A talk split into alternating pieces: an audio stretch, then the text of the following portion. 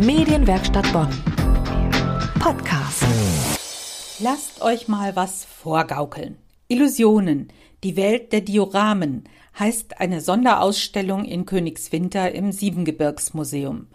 Ich bin Ulrike Ziskhofen und ich habe mir die bunten kleinen Scheinwelten der Dioramen mal angeschaut in Schaukästen aufgebaut, mal mit Figuren gefüllt und allerhand passendem Beiwerk, mal als Automaten oder riesige Guckkästen.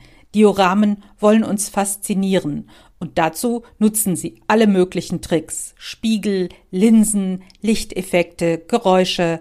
Sigrid Lange, Leiterin des Siebengebirgsmuseums und die Ausstellungskuratorin Katrin Heidmann erklären die teils über 200 Jahre alten Dioramen die wollen vor allem eins, mit uns spielen. Was hören wir jetzt? Wir hören hier übereifrige Heinzelmännchen, die des Nachts ähm, die Arbeiten erledigen, die die Menschen nicht geschafft haben. Ein Bäcker, da wird Teig gerührt.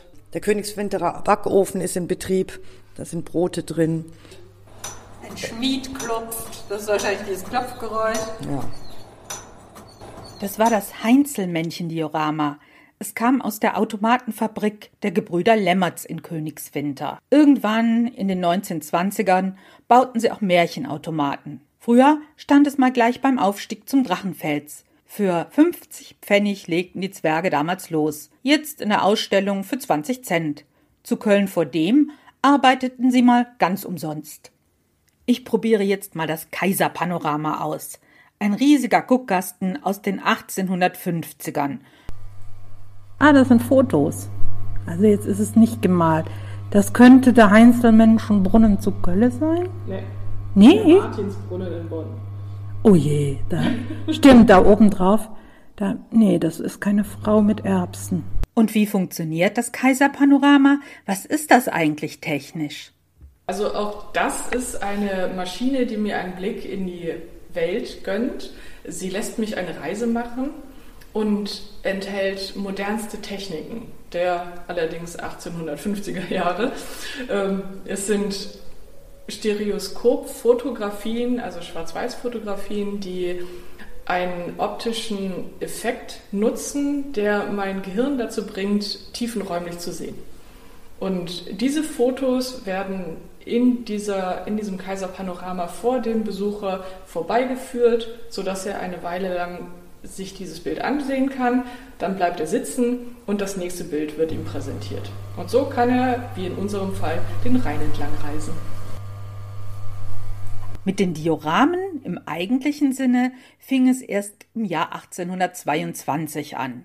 Da baute der französische Erfinder und Bühnenmaler Louis Daguerre eine große Lichtshow, die nannte er Diorama, vom griechischen Wort Dioran für durchscheinen. Daguerre ließ den sizilianischen Vulkan Ätna im Mondschein rauchen, mittels einer doppelseitig bemalten Kulisse mit transparenten und blickdichten Stellen. Licht fiel dabei versteckt aus verschiedenen Winkeln auf unterschiedliche Teile der Leinwand.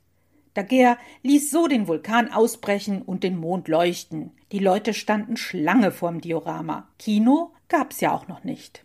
Gerade im 19. Jahrhundert werden die witzigsten Effekte mit eingesetzt, die wirklich Beleuchtung machen, die Tag- und Nachtwechsel haben, Vulkanausbrüche, alles, was irgendwie spektakuläres Licht bietet, das können die auch. Und jetzt da hingehen, dann Sollen wir mal hingehen? Hier, in dem Holzkasten. Uh. Ah, das ist ja gemein. Ich wollte jetzt hm, die Monster beim Tanzen sehen. Das ist jetzt nur Veräppelung. Die machen Lärm, sobald einer in die Lichtschranke tritt. Und da ist dann still. gar nicht. Wir können ja trotzdem reingucken und Licht ist da immer noch. Ähm. Okay. Wie gesagt, sie sind sehr scheu und sobald man ihnen zu nahe kommt, äh, verstecken sie sich. In einem der Ausstellungsräume steht ein naturkundliches Diorama. Zitternde Polarmöwen auf kahlen Felsen der norwegischen Bäreninsel. Es wurde um 1927 herum gebaut. Eine Leihgabe vom Bonner Naturkundemuseum König.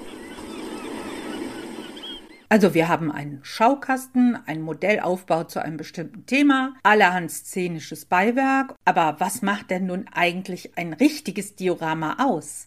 Es muss sich entweder etwas bewegen oder ich muss durch irgendwelche optischen Tricks in die Tiefe gezogen werden, eine Perspektive sehen, irgendwie am Leben teilhaben, das in dieser Welt abgebildet wird. Die Ausstellung ist noch bis zum 16. April 2023 zu sehen im Siebengebirgsmuseum in Königswinter.